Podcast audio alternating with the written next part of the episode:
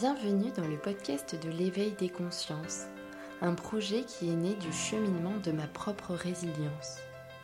La motivation qui anime le podcast est de créer de nouveaux paradis, un monde plus juste au travers duquel les humains s'épanouissent en créant du lien. L'idée est tout simplement de partager des sujets qui font du bien à l'esprit et au corps.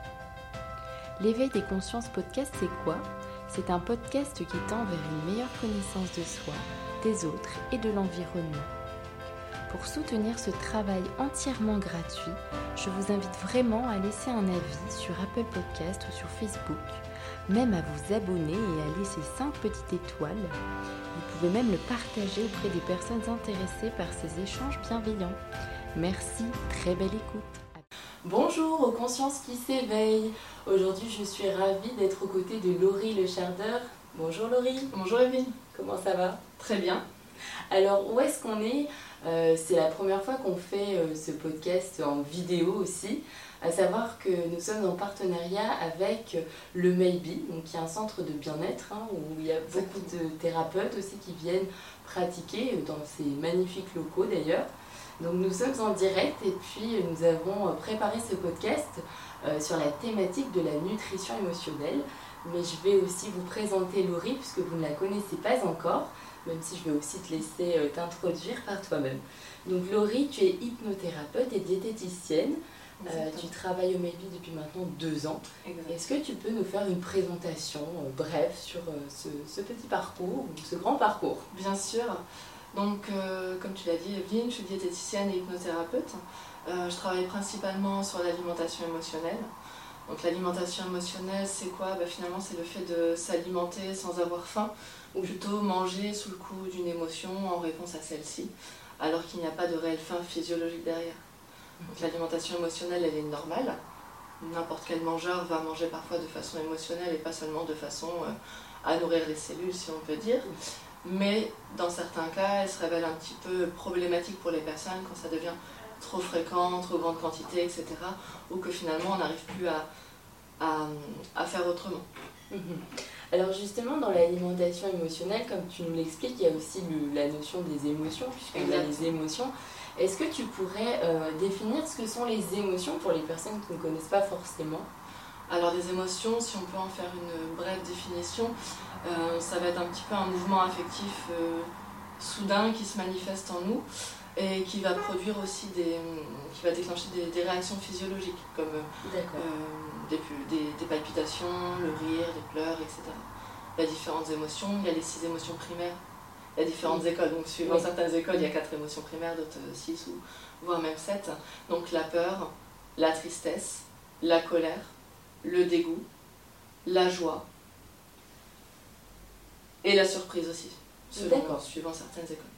Ah oui, donc la surprise aussi qui est catégorisée donc comme étant une émotion. Exactement.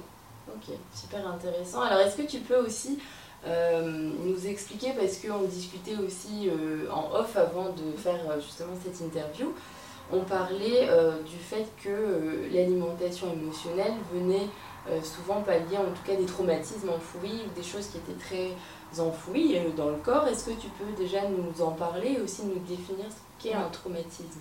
Alors effectivement, parfois cette alimentation émotionnelle, elle vient sur une émotion euh, bah, qui est une émotion de toute façon est fugace.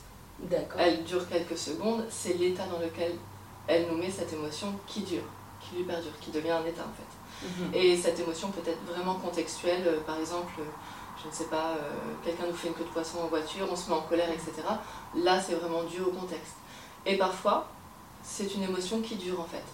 C'est toujours cette émotion qui revient et qui s'amplifie à chaque fois. Et là aussi, on peut travailler sur l'impact en fait que cette émotion a créé en nous et qui finalement se réveille de façon très régulière. Enfin, régulière ou non, mais qui, qui, qui se réveille euh, de façon plus ou moins fréquente. D'accord, donc finalement, si euh, on ne travaille pas sur la racine de, de, cette émotion, en tout cas de ce qu'elle déclenche, ça veut dire que chaque événement, chaque situation extérieure va nous impacter, mais va faire effet boule de neige dans le sens où on va vivre plus intensément l'émotion. C'est possible. Parfois, simplement, euh, ça se résout un petit peu de, de soi-même, en fait, au fur et à mesure du temps, ça se résout. Et parfois, pour qui, pourquoi, il y a des bugs un peu dans le système, et puis finalement, on n'arrive pas à ce mécanisme de, où tout se, tout se résout. Alors, euh, Laurie, est-ce que tu peux nous expliquer euh, quels sont nos besoins? On parlait aussi des besoins. Oui. Alors, en général, quand il y a une émotion, derrière, il y a un besoin qui est associé. Et dans l'alimentation émotionnelle, parfois, il y a aussi le fait de, de... Imaginons, je me mets en colère, je suis en colère. On peut aller voir aussi c'était quoi le besoin derrière? Mhm. Est-ce que mes limites ont été franchies? Est-ce que finalement je ne vais pas oser dire non alors que j'aurais aimé dire non, etc. Qu'est-ce qui nous met en colère finalement? Et quel était le besoin? Bah j'aurais dû, mon besoin c'était peut-être de la sécurité. C'était peut-être de poser plus facilement mes limites pour ne, ne pas me sentir envahie. Mhm. Et que ça peut être euh, différents, différents besoins. Il y a aussi des besoins souvent de soutien, de réconfort. Et parfois, du coup, on demande à la nourriture d'apporter Mhm. et de résoudre ce besoin. Mhm. Mais l'alimentation ne résout jamais ces besoins. Ils y pallient pendant un moment, mais finalement, euh, on ne résout. euh, Bon, bah, ça répond à la question est-ce que tu peux en citer quelques-uns Oui, Euh, voilà. Ça peut être plein dedans. euh, le réconfort, un besoin de réconfort, un besoin Ouais. de soutien, un besoin. euh, euh, De combler un vide aussi. Mhm. L'alimentation vient souvent, a souvent ce rôle. On a l'impression d'avoir toujours faim, toujours faim, toujours faim. Finalement, c'est un vide du cœur, un petit peu, si on peut dire, euh, qu'on a envie de remplir, mais c'est pas, pas un vide de l'estomac. Mhm. finalement, l'alimentation, on, on remplit, mais il n'y a jamais cette satisfaction, et, parce qu'on remplit le besoin un petit peu euh, à côté de la plaque. Ouais, Mais peut-être que c'est le seul moyen qu'on a sur le moment. D'accord. Donc on peut travailler sur ça finalement. Comment remplacer? Mhm. sans passer à- Oui. après par l'alimentation. D'accord. Alors, euh, donc c'est c'est pourquoi c'est hyper important, euh, bien sûr, d'avoir une, une connaissance de, de nous-mêmes, euh, justement pour euh, savoir quels sont euh, nos besoins sous-jacents, parce que bien souvent, c'est pas toujours évident Non. de comprendre c'est quoi le, le besoin en fait, qu'est-ce qui alimente, par exemple, cette colère ou Exactement. cette tristesse? Déjà, la plupart des personnes ne- n'arrivent pas à, à reconnaître leurs émotions. La plupart des personnes que je rencontre dans le cadre de l'alimentation émotionnelle ne se rendent pas toujours compte au départ Mhm. qu'elles mangent sous le coup de- d'une émotion. Souvent, on veut la court-circuiter dès le départ, en fait. Oui. On veut l'anesthésier, on veut la faire diminuer en pression, etc. Et on se rend même pas compte souvent qu'on était énervé. On se rend même pas compte qu'en fait, on était triste. Mhm. Et déjà, la, la, difficulté, la plus grosse difficulté, c'est on ne sait même pas quelle émotion on est en train de vivre. Et les gens ont tendance à, à, à confondre désagréable et inutile. Oui. Effectivement, une émotion peut être désagréable, Oui. mais elle est utile. Elle vient nous dire quelque chose aussi. Elle a un message à nous transmettre. Et souvent, on ne sait pas reconnaître cela. Et finalement, hop, on veut court-circuiter parce que ça ne nous plaît pas. Mhm. Et l'alimentation est aussi un moyen de, de court-circuiter ça. Mais finalement, on ne se met jamais dans notre émotion. Mhm. Et souvent, on n'arrive pas à voir déjà souvent qu'on a une émotion. Quelle est cette émotion? Qu'est-ce qu'elle veut me dire, cette émotion? Pourquoi elle est là? Et on en revient souvent au besoin qui est sous-jacent à cette émotion. Mhm. Oui, donc euh, finalement, euh, en quoi une meilleure connaissance de nous-mêmes est importante Est-ce que tu peux euh, nous expliquer? Parce que ça nous permet bien sûr d'identifier les besoins sous-jacents des émotions, Oui, mais bien souvent c'est difficile aussi de savoir quel besoin on ne nourrit pas. Exactement. Et souvent, la plupart des personnes n'ont pas conscience de l'émotion finalement qui- qu'ils ressentent. Parfois, on a juste aussi une simple tension interne qui parfois est même complètement étouffée. Et l'automatisme, en fait, c'est d'aller manger. Et plus on va se connaître, plus on va savoir s'écouter et prendre le temps sans jugement aussi, principalement. Et ça, c'est très dur de ne pas juger parce qu'on est un petit peu éduqué comme ça, et ou, notre, ou la société. Et finalement, la plupart des gens que je reçois ne se, ne, se- ne se rendent même pas compte qu'ils ressentent une émotion à la base. C'est court-circuité par le fait je mange pour l'anesthésier, pour ne plus la ressentir, pour l'amoindrir, etc. Remplir un vide ou toute autre chose encore. Et finalement, plus on va se connaître, plus on va savoir se dire qu'est-ce que je suis en train de ressentir? Oui. Et tout ça sans jugement. Ok, toute émotion, elle est ok. Mais finalement, pourquoi elle est là, cette émotion? Et on a souvent tendance à, à- à confondre désagréable et inutile. Mhm. Une émotion, si elle est là, elle a un rôle, elle vient nous signaler quelque chose. Oui. Parce que si on n'avait aucune émotion, on serait en danger, on pourrait traverser la route sans se poser de questions, et ce serait très dangereux pour nous. Oui, oui, oui. Et cette émotion qui vient, en vrai, elle a quelque chose à nous dire. Et plus on va se connaître, plus on va savoir aussi se dire, tiens, j'ai telle émotion. Ok, qu'est-ce qu'elle veut me dire cette émotion? Et on en revient au besoin dont on parlait tout à l'heure. Ah tiens, en fait, là, à ce moment-là, oui, mes limites, elles ont été dépassées. À ce moment-là, tiens, j'étais triste. Ah bah j'avais besoin de réconfort. Ou je sens que j'avais un deuil à faire. Quel qu'il soit un deuil, n'est pas forcément d'une personne. Ça peut être d'un idéal, d'une situation ou quoi que ce soit. Hmm. Et c'est hyper intéressant ce que tu dis. Euh, je rebondis justement par rapport au, tu sais, à la notion d'agréable et désagréable. Par exemple, en méditation UBSR, on explique bien que oui, il n'y a pas d'émotion négative, mais plutôt désagréable à ressentir corporellement euh, parlant. Alors le risque, tu peux euh, nous expliquer comment tu vas justement, parce que je me doute que tu vas à la racine des traumatismes, est-ce que tu peux nous expliquer comment tu procèdes pour, euh, pour y aller? Eh bien, ça dépend des, des, personnes, ça dépend des cas. Parfois, on peut juste travailler aussi sur les comportements alimentaires à proprement parler. Donc, les compulsions, les grignotages, etc. Parfois, s'ils sont finalement en réaction à quelque chose, on peut remonter aussi par l'hypnose à, euh, à la racine, justement, euh, au premier événement, ou du moins un événement significatif pour la personne. Et par l'hypnose, on peut, euh, si on peut dire, transformer ou faire en sorte que la personne perçoive différemment la situation. Enlever la charge émotionnelle aussi, peut-être d'un événement ou toute, toute chose de ce type. Quel outil euh, tu utilises pour euh, dénouer ces traumatismes? Euh, Puisque je sais que tu es aussi, enfin, tu travailles l'hypnose.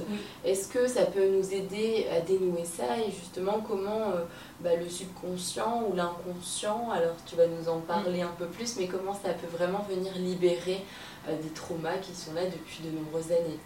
Alors l'hypnose en fait c'est un état entre un état naturel entre la veille et le sommeil. C'est un état euh, qu'on expérimente plusieurs fois dans la journée sans s'en rendre compte. Typiquement, c'est quand on rentre en voiture, euh, par exemple chez soi, et on ne se rappelle plus spécialement de la route. Ou pendant une longue ligne droite, finalement, on commence à euh, ne plus être là, etc. Oui, la sensation d'être un petit peu entre deux eaux. Moi, c'est l'exemple que je donne souvent. Ou quand on est en train de lire, finalement, ça fait deux trois pages, on se dit ah mais tiens, je, ne me rappelle plus du tout ce que j'étais en train de dire. Typiquement, c'est un état d'hypnose, c'est un état modifié de conscience. Mhm. Voilà. Et ça sert aussi en, en tant qu'outil euh, euh, en développement personnel notamment, euh, parce qu'on va en hypnose, c'est un moment où on va faire taire le conscient très grossièrement, mhm. et on va avoir un accès facilité à l'inconscient, au subconscient, et finalement, on va pouvoir avoir accès à d'autres sources que parfois le conscient ne connaît pas, qui sont peut-être plus enfouis, dont on n'a pas l'habitude de servir, etc. Et en fait, par nos propres ressources intérieures, on va pouvoir trouver peut-être des réponses, peut-être d'autres mécanismes à mettre en place, mm. peut-être avoir une vision différente de ce qui est arrivé, peut-être le rendre moins important, ou toute autre chose en fonction de ce qui est travaillé et en fonction de, de la façon dont la personne est capable de le travailler aussi. D'accord, oui. C'est intéressant parce que ça vient vraiment... Euh, comment dire, amoindrir, on va dire, euh, quelque chose de désagréable aussi Est-ce que ça peut venir travailler de cette manière? Ça peut venir de cette manière. Il y a aussi d'autres euh, d'autres sortes d'hypnose où finalement la personne est dans cette situation désagréable et on part de cette situation désagréable pour la transformer, la transmuter, l'éliminer, etc. en fonction de ce qui est, ce qui est bon pour la personne. Oui. Voilà, ça c'est toujours la base. C'est le thérapeute n'impose rien on fait ce qu'on appelle des suggestions, on va utiliser des métaphores, des symboles, etc. pour que la personne puisse se les approprier comme elle, elle veut. D'accord. Du moins son inconscient. C'est lui qui fait tout le travail. Nous, on est un petit peu le chef d'orchestre. Oui. Et c'est l'inconscient de la personne qui joue, euh, qui joue la partition. Hmm. Ça donne envie d'essayer. oui, j'avais relevé aussi une phrase qui était intéressante. En tout cas, tu dis euh, qu'on n'est pas forcément obligé de revivre un traumatisme. Oui. En tout cas, pour toi, c'est pas essentiel. Non. Euh, pourquoi, selon toi, c'est pas utile de les revivre euh, forcément? Parce que pour certaines personnes, c'est extrêmement douloureux aussi de se dire ah, non, surtout je ne veux pas. Et c'est la raison pour laquelle aussi elles ne veulent pas ressentir à un moment donné cet impact qui se manifeste. Et que souvent, c'est court-circuité par la nourriture. Et parfois, c'est difficile pour la personne de se dire non, non, surtout ça, je veux pas y aller. Et parfois, ça peut créer un, créer un frein, créer, créer, un biais et finalement créer un autre blocage, alors qu'on n'est pas obligé de revivre la situation. C'est possible aussi, on peut travailler sur l'impact aussi que ça a créé. Et quand on travaille sur l'impact, oui, on peut aller dénouer tous les contextes aussi qui y sont associés. Hmm. aussi de comprendre. Exactement. Le cerveau en fait refait le boulot qu'il aurait dû faire à un moment donné, mais peut-être qu'à un moment c'était trop impactant, trop traumatisant ou toute autre chose, et pour qui pourquoi il y a eu euh, un petit bug dans le système si on peut dire. Et en fait après du coup ce bug continue de se, de se répercuter en fait dans notre vie. Ça peut venir tous les ans, tous les trois mois, tous les euh, trois fois par jour, etc. Mais finalement c'est cet impact en fait qui se réveille à chaque fois. Et on peut aller travailler directement sur cet impact. Mhm. Est-ce que ce sera un peu comme euh, la thérapie EMDR, tu sais C'est un peu du même genre ce que je pratique. Moi, ce que je pratique, c'est la TNI, la thérapie neuro-intégrative. Ça inclut aussi des mouvements oculaires, ça inclut du tapping, donc euh, ah en général des mouvements euh, sur, les genoux. ça inclut des ancrages, un peu comme la PNL. En fait, la, TNI, c'est un regroupement de plusieurs techniques. Mhm. Alors, est-ce que tu peux en parler justement pour les personnes qui ne connaissent pas forcément? Alors c'est, si on peut dire, c'est une thérapie de l'impact du signal. On ne va pas forcément euh, avoir besoin de beaucoup d'informations sur la personne. C'est pas une personne qui est obligée d'arriver en racontant toute son histoire, etc.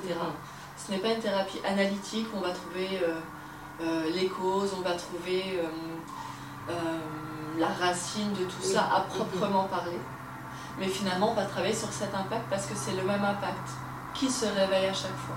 Et une fois qu'il n'y a plus d'impact, on va nettoyer tous les contextes qui y sont associés, toute la ligne de vie aussi finalement dans, dans lequel on a ressenti cet impact, mhm. et aussi tous les mécanismes qu'on a mis en place. Parce que peut-être qu'à un moment donné, maintenant, dans mon cas, dans ma pratique, les gens mangent, grignotent, font des compulsions, toute autre chose. Peut-être qu'à un moment donné de leur vie, c'était passé par la cigarette, en réponse à cet impact. Peut-être qu'à un, moment, un autre moment donné de leur vie, c'était passé par euh, le travail acharné, ou être très bon élève, ou mm. toute autre chose. Ou à un moment donné, la le, le, moyen pour faire face à cet impact, c'était les bras de maman. Ou autre chose mm. encore.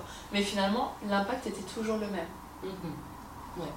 Et on peut travailler sur cet impact. D'accord. Euh, alors oui, donc euh, pour revenir aussi euh, au sujet de l'alimentation émotionnelle, donc on parlait aussi bien sûr de diète, puisqu'il y, a quand même des choses qui sont mises en place par rapport à ça. Bien sûr. Et tu expliquais aussi en off qu'il fallait pas que ça devienne une contrainte aussi pour les personnes. Complètement. Euh, est-ce que tu peux nous en parler et puis aussi peut-être bon, bien sûr sans partir dans les jugements, mais expliquer comment justement toi tu arrives à trouver cet équilibre pour que les personnes ne se sentent pas frustrées et finalement se rendent compte qu'après avoir terminé une diète drastique, elles reprennent plus de poids qu'elles n'avaient auparavant. Oui. Alors euh, effectivement, moi je suis plutôt sur l'alimentation intuitive et aussi reconnaître déjà ces signaux de faim, de satiété. Mhm. Euh, parce que la plupart des personnes que je reçois ne ressentent même plus la faim, la satiété. D'accord. Le, le rassasiement non plus. Et hum, finalement, déjà, c'est retrouver ses propres signaux parce que beaucoup de personnes que je reçois ont des années de régime derrière, voire des décennies. Mhm. Et finalement, mangent depuis des années en fonction de recommandations qui sont certes très bien, mais qui parfois ne leur correspondent pas. Mhm. Et ont souvent suivi des plans alimentaires, souvent avec des gravages, etc., voire des régimes très, restrictifs, pardon. Et souvent ne savent même plus ce qu'elles, elles souhaitent manger ce dont leur corps a besoin, en quelle quantité, à quel moment. Et finalement, on mange non pas en s'écoutant, mais en suivant toujours des recommandations extérieures. Mhm. Et finalement, le corps, même si c'est bien, même si c'est varié, équilibré, euh, les nutriments vont, être apportés en, bonne quantité pour notre corps, ça reste par rapport à des recommandations, par rapport à des moyennes, et ça reste théorique. Mhm. Oui. Et en général, on ne sait plus s'écouter. Et ça reste quelque chose, euh, comment dire, imposé d'extérieur. Hmm. Donc au bout d'un moment, on finit toujours par le voir comme une contrainte. Et au bout d'un moment, on, arrive on a toujours des difficultés à le suivre.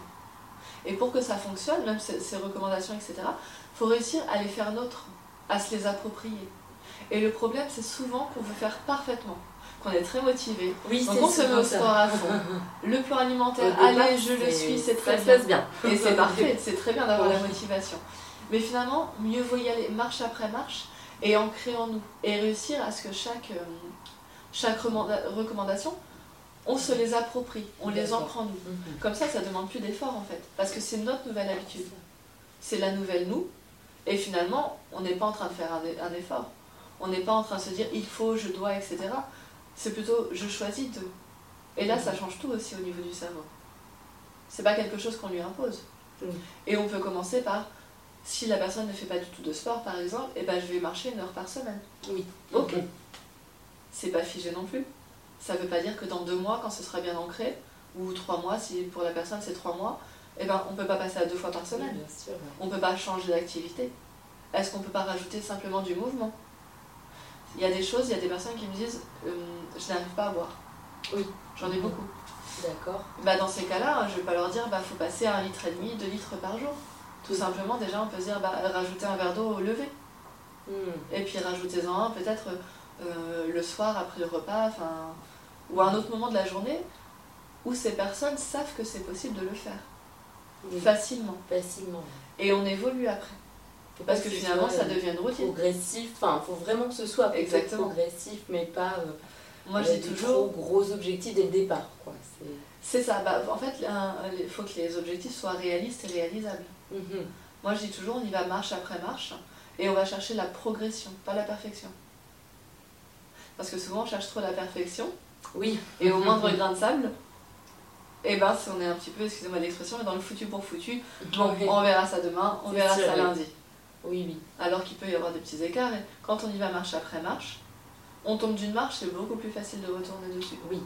Que Mhm. quand on a fait un grand saut, quand on tombe, pff, ça va demander tellement d'efforts de retourner là où on était que parfois on se décourage d'emblée. Mhm. Et il faut pas oublier que si on va marche après marche, à la fin de l'année, on est quand même à 365 marches. Et en vrai, c'est déjà pas mal. Exactement, oui c'est ça.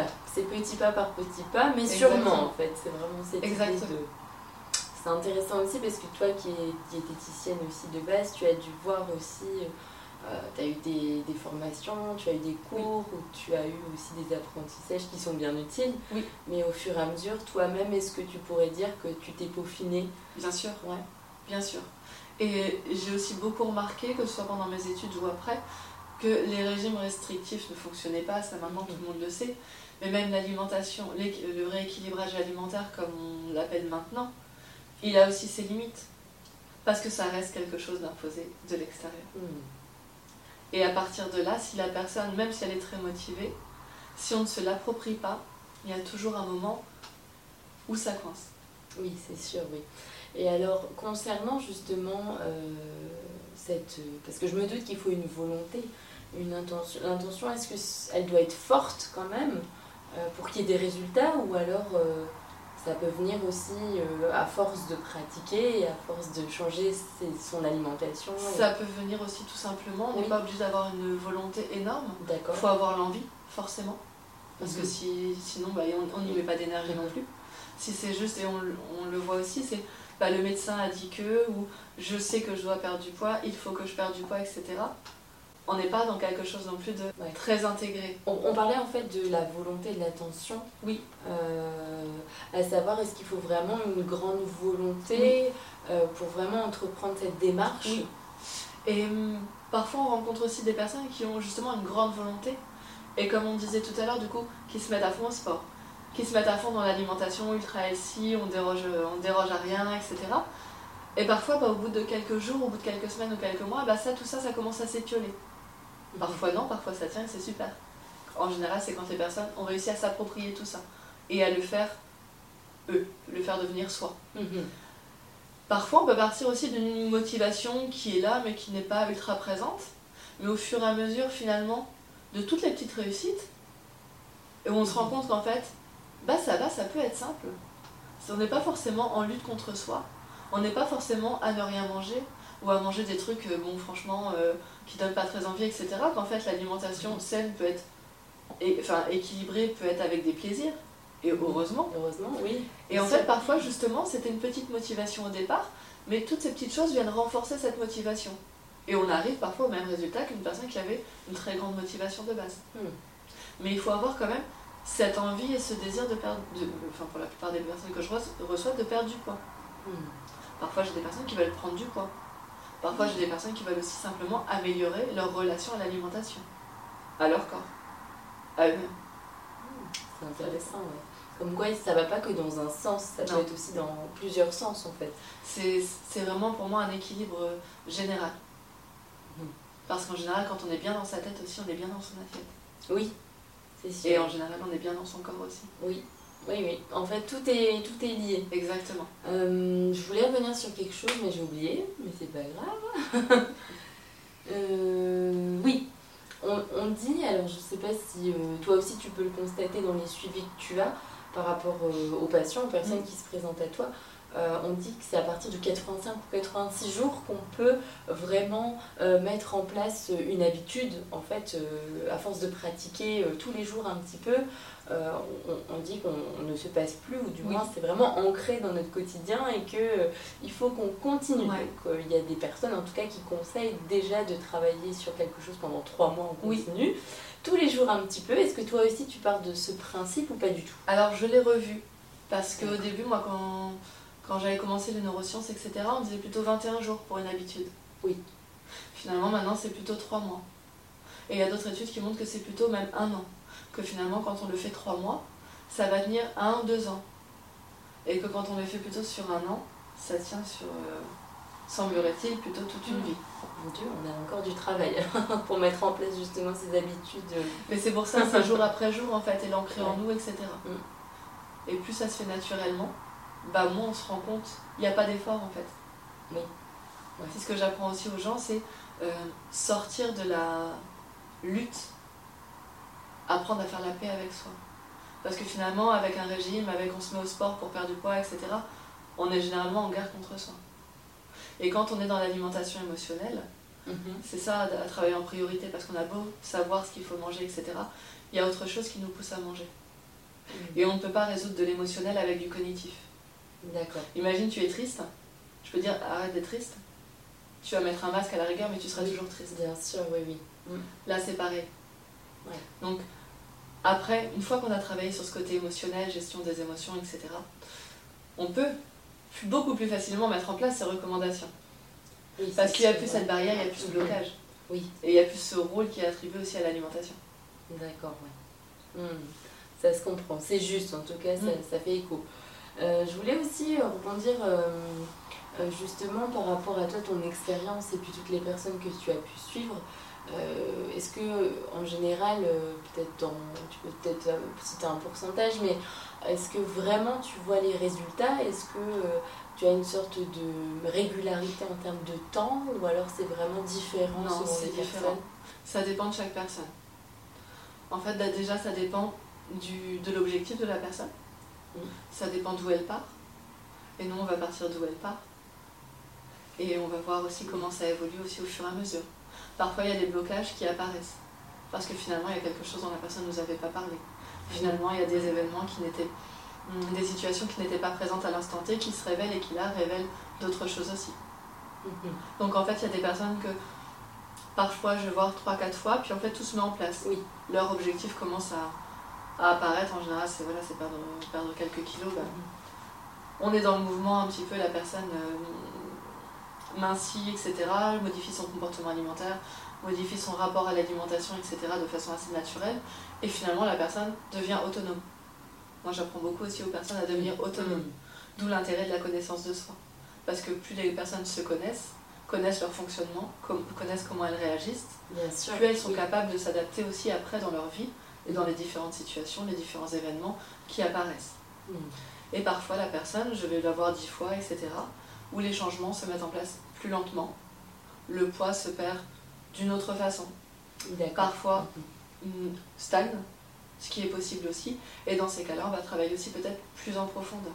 Hmm. Remonter, comme je disais tout à l'heure, à l'impact qui était peut-être là. Pourquoi les kilos restent? Parce que peut-être aussi qu'ils ont un intérêt, mhm. ils ont sûrement un rôle, mhm. peut-être de protection, de carapace.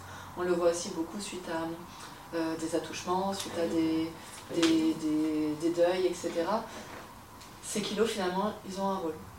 Il y a des kilos euh, protection, comme je disais, il y a des kilos euh, un petit peu, ce que j'appelle édredon. On a l'impression d'être finalement, ils nous embêtent, mais en vrai, ils nous sécurisent quand même. Ils nous sécurisent. Et en fait, c'est de trouver aussi à quoi ils servent ces kilos. Mhm. Ils sont pas là par hasard. C'est ok, il n'y a pas de jugement à avoir. Mais c'est juste parfois, du coup, le travail demande un petit peu plus de temps. Et parfois, même quand c'est ces problématiques-là, ça va très vite. Mhm. Ça dépend, c'est du cas par cas. Et alors pour les personnes du côté inverse qui, quant à elles, tu sais, euh, recherchent en fait plus de kilos, ça peut être dû à quoi, par exemple C'est la même démarche aussi. C'est la même démarche. Après, c'est dans ce que j'ai remarqué, c'est souvent des personnes qui avaient un petit peu une envie de passer inaperçue, hmm. de se cacher, de disparaître. Les enfants, souvent, qui, qui ont eu les injonctions fais pas de bruit, prends pas de place, euh, mm, sois le plus discrète possible, ne pleure pas, etc.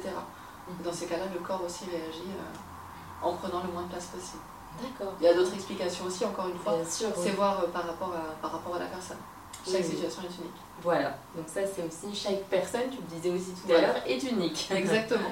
Donc ça c'est une bonne chose. C'est une bonne chose. C'est très bien. Demande euh, une meilleure connaissance de soi. Voilà. L'objet aussi du podcast, de l'éveil des consciences. Exactement. Apprendre à mieux se connaître pour vraiment bah, trouver des outils en tout cas Complètement. pour aller bien, pour aller mieux dans sa vie au quotidien. Sortir du jugement. Ouais. Sortir de, aussi. de toutes les phrases qui tournent en boucle sur nous, etc. Parce qu'en fait, la plupart du temps, elles sont pas utiles. Complètement. Est-ce que tu voudrais peut-être ajouter quelque chose euh, aux personnes qui nous écoutent aujourd'hui euh, sur ces thématiques ou autres? Eh bien, à l'instant, je crois que j'ai dit euh, ce que je souhaitais. Après, n'hésitez pas même à poser des questions si besoin Oui. sur, à la suite de cette vidéo ou de ce podcast et j'y répondrai avec plaisir. Bien sûr, alors oui, justement pour les personnes qui seraient intéressées, où mm. est-ce que toi tu, enfin, tu consultes Où est-ce que tu... Alors moi du coup j'interviens sur Caen. Euh, à Mébi, la maison du bien-être, comme tu le disais tout à l'heure. J'ai aussi un cabinet à Bayeux. Et sinon, je fais aussi de la visio. Donc, euh, D'accord. Voilà, c'est également possible. Très bien. Eh bien, merci en tout cas pour ton partage. Avec plaisir, Merci infiniment. toutes les personnes qui nous auront écouté, n'hésitez pas aussi à commenter, bien sûr. Hein, comme tu le disais aussi tout à l'heure, on sera très contente de vous répondre. Bonne journée. Bonne journée. Au revoir.